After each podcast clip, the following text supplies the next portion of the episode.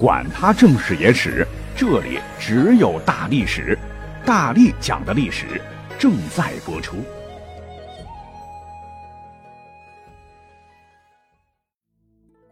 大家好，我是大力丸。谈到五代十国，距今已有一千多年，是我国历史上一段大分裂时期。这一称谓出自《新五代史》，是对五代与十国等众多割据政权的合称。话说唐朝末年，藩镇割据日甚，黄巢起义敲响了唐朝灭亡的丧钟。原黄巢部下朱温这小子直接降了唐，因剿匪有功，被赐名权中。后大权在握，唐皇成了他的摆设。可即使是加封九锡，当了梁王的朱全忠，他一点也不忠，最终是逼迫唐哀帝李处禅让，风雨飘摇的百年老店彻底关张。朱温就在中原地区建立了后梁，定都东京的开封府。这一下，各路节度使就更无约束了，纷纷招兵买马，割据一方，混乱的五代十国就此开始。所以说，五代十国指的就是指唐朝灭亡开始至北宋建立为止这段历史篇章。可是呢，由于这段历史过于混乱庞杂，讲的人又少，导致大家只晓得唐宋元明清。对于这段半个多世纪的承上启下的过往是了解甚少，顶多也只是知其名而已。如果说要真问，哎，五代到底是哪五代？十国又具体是哪十国？八成人是答不出来的。所以呢，本期大力丸就化繁为简，给大家伙简单的科普一下下。要把五代十国讲好啊，首先得把这个历史名词拆开来看。五代十国的五代指的是梁。唐、晋、汉、周这五代啊，因为这五个国号之前都被使用过，如南朝的梁、李氏唐、司马氏两晋、刘邦建立的汉以及武王伐纣建立的周。那为了区别于之前的朝代，史书上称之为后梁、后唐、后晋、后汉与后周。跟十国有些不一样的是，这五代是一个取代一个的关系。后周取代后汉，后汉取代后晋，后晋取代后唐，而后唐取代后梁。且这五代呢，当时主要占据了广袤的中国北方，也是以前李唐王朝的核心统治区，故而呢，也被当时各分裂势力认为是中原正统政权，名义上的老大。那这五代的皇帝是可以代表天下之主对南方政权进行册封的，就犹如三国时的曹魏皇帝曹丕。可以册封江南孙权为吴王一样，这啪啪啪几分钟一讲，五代就讲清楚了。可下面这个十国就特别复杂了，这个国号是乱七八糟，甚至是有些怪。十国大多数都是割据南方并存的政权，分别为南吴、吴越、前蜀、后蜀、闽、南汉、南平、楚、南唐、清源、北汉。武平和齐国、结燕等大大小小的割据政权。那么讲到这儿，很多人都说：“哎，你是不识数吗？这是十个国家吗？”哎，各位啊，十国的十只是个虚数，其实政权十几个。之所以很多情况下咱们只列十国，主要呢就是挑了十个比较有影响的政权，统称一下而已。下面咱们就着重将十国一个个摆出来讲讲。我们先讲南吴，南吴啊，又称杨吴，为弘农郡王杨行密所创建，定都扬州，立四主，享国三十五年。杨行密名字中间有个行走的行字，您猜怎么着？他很可能就是后世水泊梁山上神行太保戴宗的原型。《水浒传》里头，这戴宗不是江州两院押牢劫籍，习得道术秘法吗？刑法前将四片。神行甲马拴在腿上，便可日行八百。可这位杨行密，他根本不用啥道具，顶 buff 太麻烦。人家天生就擅长竞走，一天能走三百里路。那放今天，绝对是竞走奇才，要拿世界冠军的。但他的这个绝活呢，还不止这一项啊，他还有一项行武出身必备技能，那就是力大无穷，能够轻松的刚起百斤重的大石。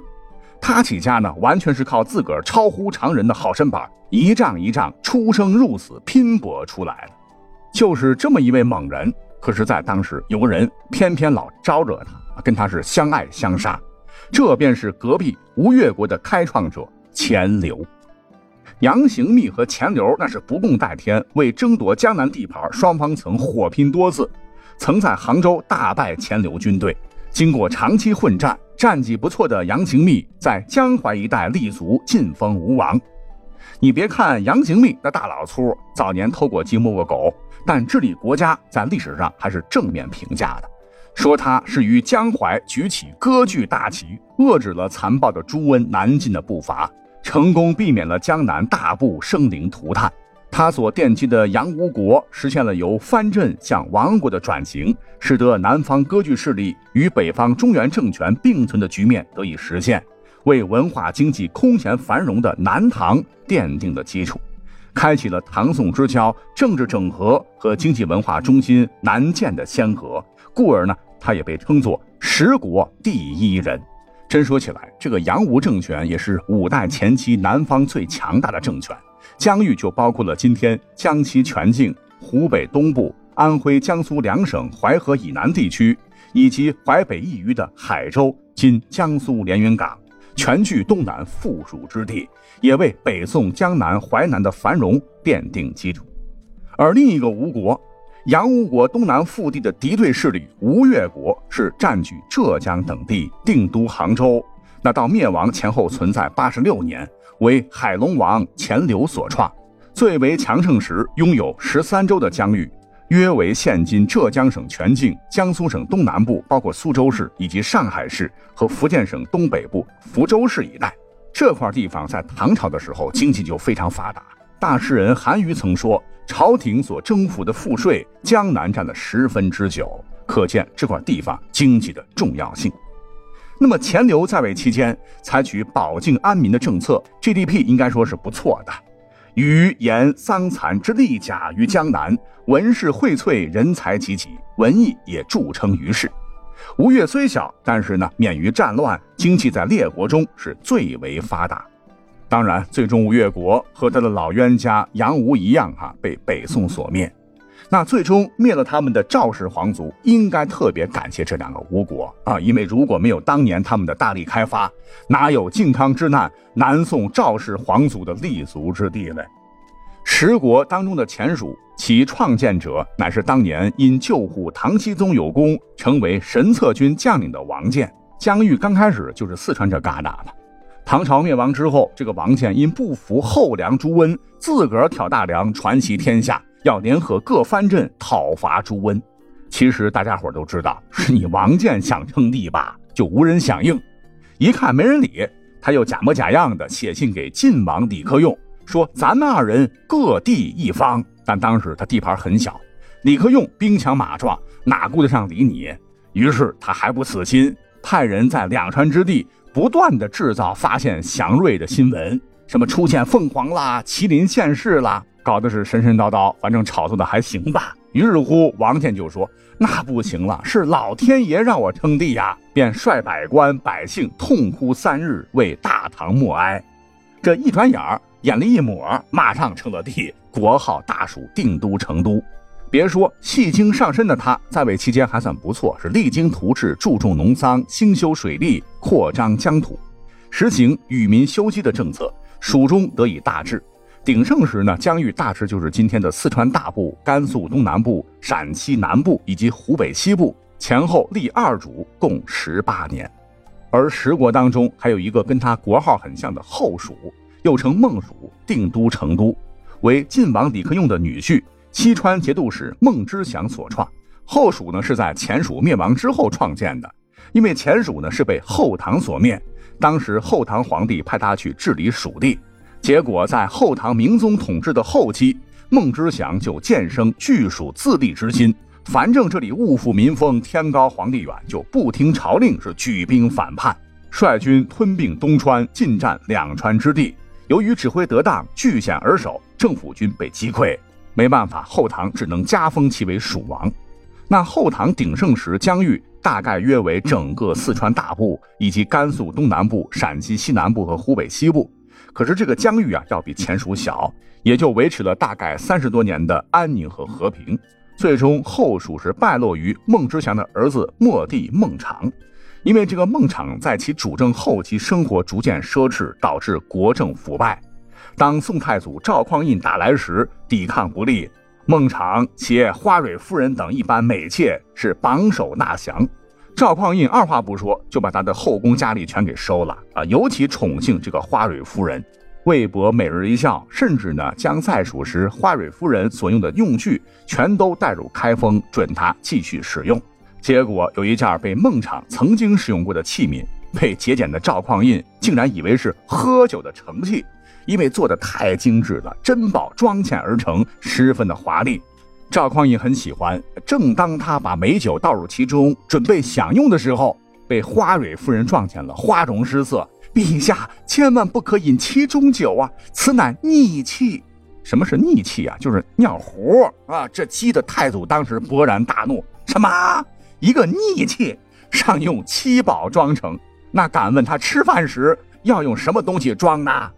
哼，这孟昶奢侈至此，国岂能不亡？说罢，就将逆气砸得粉碎。那我估计可能是差点装酒喝了啊，感觉智商受辱了。好，接下来要讲到的这个南唐啊，那是大名鼎鼎，为篡了刚才讲的南吴的齐王李昪所创。这李昪不是小便的那个便哈，是光明的那个意思。他先是改国号为齐，因为姓李嘛，又改为了唐，尊李世民为始祖。其实压根儿就没血缘关系，史称南唐。都城在江宁，今江苏省南京市。传三世立一帝二主，享国三十八年，也是十国中疆域最大的政权。在位期间是勤于政事，变更旧法，又于吴越和解，保境安民，与民休息。只是他的继任者那一个比一个不长进。